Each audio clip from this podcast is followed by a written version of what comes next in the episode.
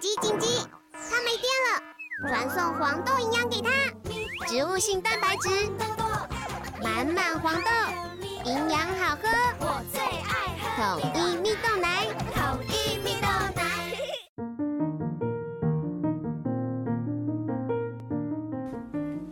小朋友准备听故事喽！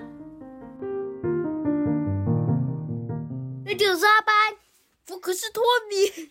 你可是托比，我可是艾比妈妈呢。大家好，我们今天要来讲这个故事，就是大家敲碗许久，我知道大家都一直叫我讲，好不好？来了，它就是《妖怪出租者》第四集，想必是大家非常期待，也很多听众跟我说他已经都先看完了，虽然我还没有讲，那我要先敲完第五集，有第五集吗没有第五集的啦，我记得只有四集而已啦。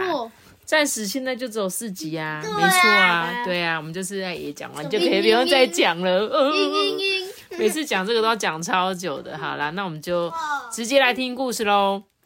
那在听故事之前，它有一个序章，这个序章呢是小玉小玉她说的，因为呢小玉大家不晓得还记不记得是《妖怪出租者》第二集、第二集还是第三集有个腰蛋铺里面的那个小玉，妈咪，我跟你讲哦，那个小，我记得小玉是一个不倒翁，对，小玉呢就是一个不倒翁的样子，没有错。那今天呢，这个序章呢、就是小玉他他讲的，我们现在听听看他说什么。他说啊，哎呀，讨厌呐，事情变得好麻烦呐、按照预定呢，这周原本要去拿妖精龙的蛋呐、说不定还能同时得到月光虫的蛋。哎呀，这下子全都泡汤了。虽然过去受到妖怪出租者的诸多关照，可是拜托我这么棘手的事情，我也很伤脑筋，好吗？我真想跟他绝交诶、真是的。哎，算了啦，幸好能见到可爱的庄司，可以请他顺便再掉几滴眼泪吗？那孩子的泪水啊，可管用了。你还记得那一次，就是因为庄司的泪水，所以让他那颗蛋孵出来了，对吧？好了，那我们要进入我们的第一个故事，就是妖怪饭店哦。所以呢，小玉呢，她应该是要带庄司去这个妖怪饭店，对吧？我们就来听故事喽。庄司呢是小学四年级的学生，是个超级爱哭的胆小鬼。总之啊，所有可怕的事情他都非常的害怕。可是也不知道是怎么一回事啊，经常会碰到可怕的东西。庄司呢，在黑暗中啊，看见不晓得是什么玩意的东西啊，在阴暗的马路对面蠕动。他一点不想看见，偏偏呢就是会看见。每次呢，都把他的心脏吓得差点从嘴巴里面蹦出来。然而认识妖怪出租者啊，才是庄司最大的噩梦。妖怪出租者呢，是个像和尚般剃着光头的壮汉，总是在红白格子的和服外面加上一件封印许多妖怪的羽织外套，随时呢都可以从那个外套里面取出妖怪借给小朋友。庄司认为那些妖怪呢都不是什么好东西呀、不仅如此呢，他还从妖怪出租者身上感受到某种可怕的气息，耶，感觉虽然不会害人，但是也绝对不能轻易靠近。问题是，庄司已经见过妖怪出租者三次了。第一次呢，被当成引出妖怪的诱饵；第二次呢，被利用用来帮妖怪从蛋里面孵出来；第三次则是莫名其妙的被臭骂一顿。庄司呢，感慨良深的说：“哦，月晚来到我身边哦，大概是遇见妖怪出租者之后唯一的一件好事吧。”他边说啊，一边轻抚着一旁月晚的头。如果你不知道月晚是谁，是谁呢？请收听第三集。啊，是啊，我本来想说你会跟他讲说月晚就是那个狗对，就是一只很像对柴犬的狗，对不对？那月丸呢，是只有庄司才看得见的那神秘朋友。外表呢，像是一只披着银色皮毛的柴犬，尾巴末梢呢燃烧着苍蓝色的火焰，看起来呢十分的帅气。月丸的真实身份呐、是一个名为魔符的妖怪，据说呢还能保护主人哦，也就是庄司，让他呢不受坏东西的侵扰，是非常可靠的保镖哦。事实上呢，自从月丸出现在他身边啊，庄司感到汗毛倒竖的次数的确一下子减少的非常的多、哦。庄司呢，希望这种平顺的日子能够一直过下去，诶，但是他真的是太天真了。某天晚上呢，睡在被窝里的庄司啊，突然觉得身体被抬起来了。嗯，这这是怎么一回事啊？他勉强撑开他沉重的眼皮，那一瞬间，装饰的睡衣立刻飞到九霄云外，有一张五官极度夸张的脸，赫然呈现在他的眼前。大眼珠呢滴滴溜溜的转动，毛茸茸的黑胡须，矮矮胖胖的身体上顶着一颗与不倒翁差不多大的头。光是这样呢，就令人过目难忘了。此人穿的和服啊，也是很夸张哎，俗艳的红底上开满金色与银色的菊花，系着一条呢金碧辉煌的程度几乎要刺痛庄司眼睛的蓝色腰带。不仅如此呢，他手上还戴着好几指镶满硕大宝石的戒指。这时候庄司就惊呼：“嗯，小小玉。”此人名为玉三郎，外号小玉，是妖怪出租者的朋友，开了一家蛋铺，专门呢经手妖怪的蛋。孵出月丸的蛋啊，也是小玉给的啦。庄司虽然很感谢小玉呢，将月丸送给他，但是如果可以的话啊，他并不想要再见到小玉。小玉呢，对哑口无言的庄司啊，咧嘴一笑，就说：“哎呀，你终于醒了，不好意思啊，庄司，哎，今晚请你陪我约个会。”哎啊哈哈。啊！不要不要不要！我才不要嘞！哦吼，由不得你不要哦。小玉呢，用力抱紧抵死不从的庄司啊，从窗户跳出去。黑暗呢，包围了他们。呼啸的狂风啊，形成了漩涡。庄司几乎要昏过去了。诶当他再度恢复意识的时候呢，人已经站在陌生的原野上了。与其呢说是一个原野，不如说是荒郊野外比较贴切。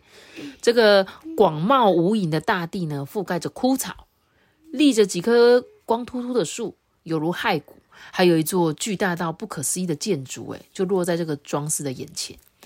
装饰不敢相信自己的眼睛，猛眨眼说：“哎，这个，这个是什么东西呀？这建筑物长得非常的诡异哦。”屋顶像是日本的城堡，右边却是由西式的红砖砌成的，有玻璃窗，也有装上纸门的地方。简单的一句话，感觉就是由各种不同风格的房屋胡乱拼凑而成，感觉乱七八糟，令人无法安心。你有看到吗？就是有西洋的风格，有没有？这边红砖，然后后面呢，很像日式建筑，这边又很像西洋的建筑，对不对？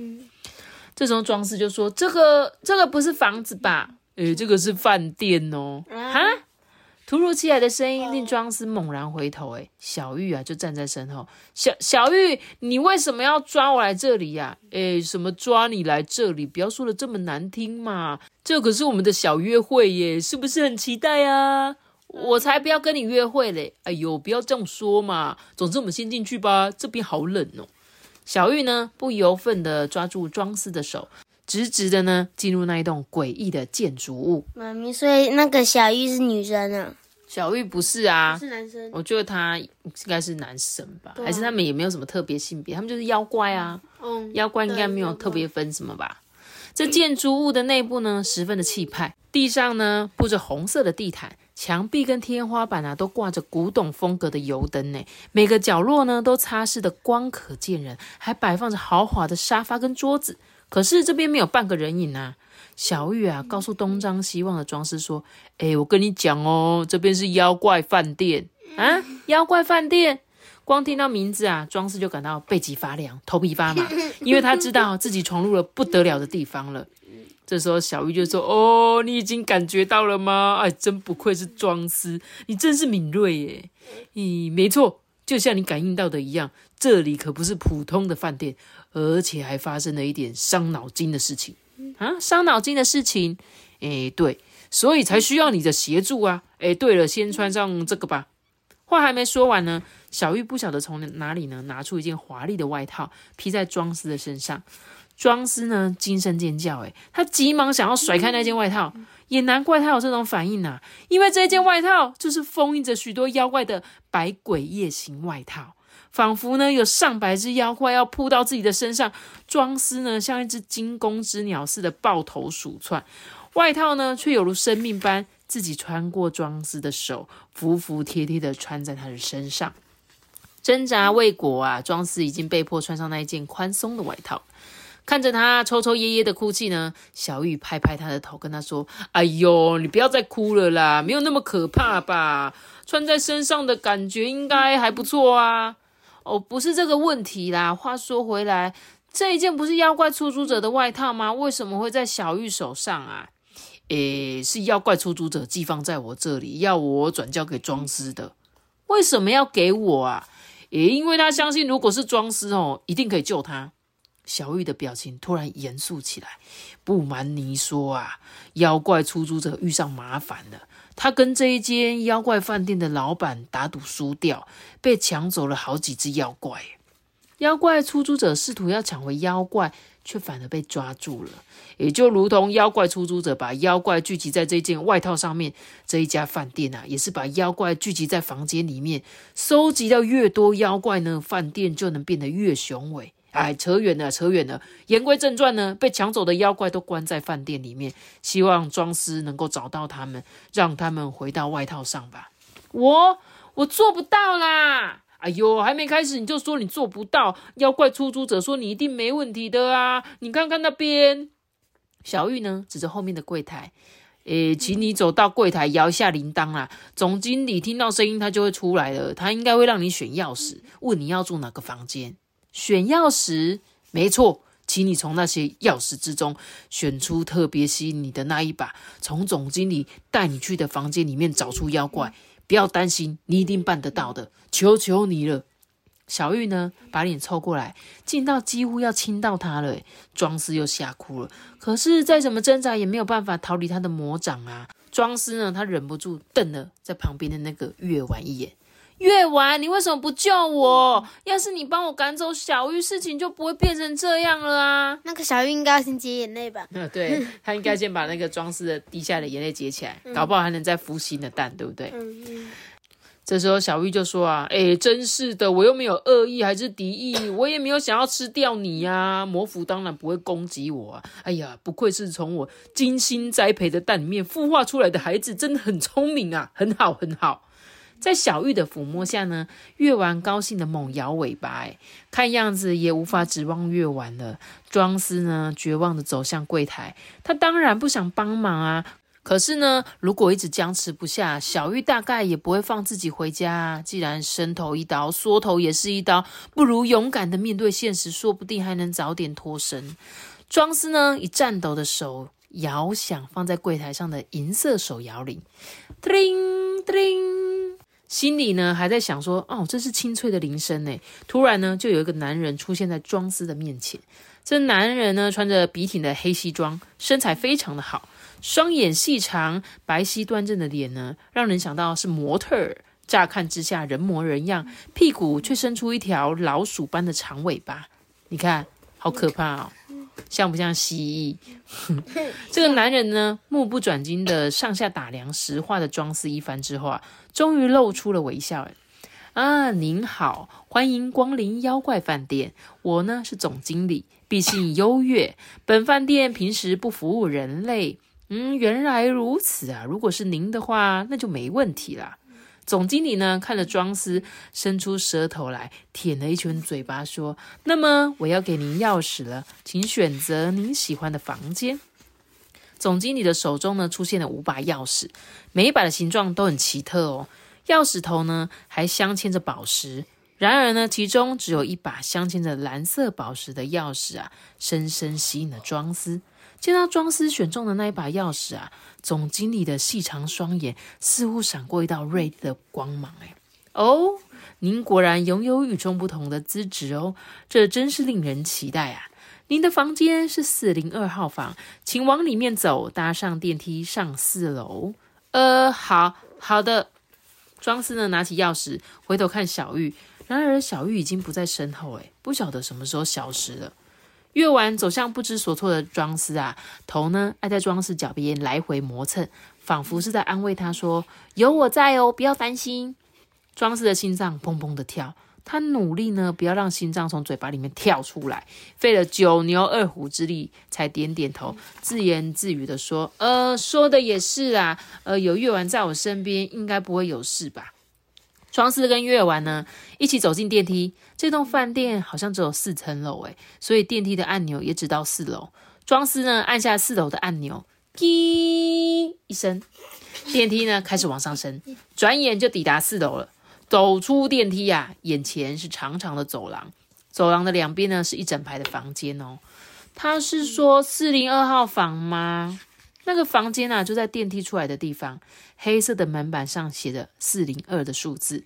庄司啊，屏住呼吸，把钥匙插进钥匙孔里，顺着转动，门呢发出咔嚓的一声。嗯，进进去吧，庄司啊，不知道是对月婉还是自己说完，伸手呢扭开了门把。哎，到底是谁？到底是谁呢？到底是谁呢？不要告诉你。对，今天呢，第一个小故事就到这边了。所以呢，他们今天去到了这个妖怪的旅馆，所以想必后面应该会有一些妖怪的故事，对吧？那我们就明天再见了啦，好不好？那今天故事结束之前呢，我来念一则留言。他说呢，艾比妈妈、阿班、托比哥哥，你们好。今天呢是这个新店的许昕还有许毅的五岁生日，他们是龙凤胎，一对双胞胎啊。今天是他们五岁生日，他们说呢，他们呢非常喜欢收听我们的，很想要在这个节目上听到我们的祝福。来，我们一起来为这对龙凤胎许昕，下个新店的许昕跟新店的许毅，祝福他们生日快乐，然后祝你们开开心心、健健康康、平平安安。然后嘞，快快乐乐。平安长大，他不是都讲过了，讲一样的。好啦，然后祝福你，谢谢你们很喜欢我们的故事哦。然后他说还有一个三岁的小弟弟是新店的许轩，他呢也很期待艾比妈妈可以念到他，希望他们可以心想事成。然后呢，也祝福你们全家都开开心心的，好不好？然后谢谢他们的妈妈巧珍，巧珍，巧珍妈妈的留言这样子。哎，妈妈你很厉害，生三个。嗯对不对？而且他们家，你你们家是真的刚好是两个字的名字嘛？因为他们家还是这个，只是你们的艺名，这样没有办法透露全名，这样我觉得很酷。然后呢，你很棒，真产报国。明明这个是一个祝福的那个生日祝福，就我在称赞他妈妈，可以吗？然后呢，我们一起在这边呢，为我们今天的寿星，好不好？祝福他，祝你生日快乐。另外呢，有一个迟来的生日祝福哦，他是台中的雨辰哦。他说他每天晚餐的时候都很期待可以听到艾比妈妈说故事，从中班一直听到现在已经大班了，很感谢我们呢不间断的付出。然后他说他的生日是一月五号，就是他的六岁生日，虽然已经过了，但是呢，雨辰我们这边还是祝福你呢，在今年的六岁一样过一个让你难忘的生日。虽然我们的生日祝福呢有一点迟到了。还是祝福你哦，好不好？然后希望你可以可以开开心心的，快快乐乐、平平健健康康，考试一百分。然后呢，我们也可以再补唱一小段的，祝你生日快乐！谢谢你们，谢谢你哦。那我们今天的故事就讲到这里喽。记得要下个大熊大，下次我们就开这个车，拜拜。我们下次结束个拜拜的，拜拜，大家拜拜，拜拜，明天见哦。明天要。出现的是哪个妖怪呢？大家拜拜。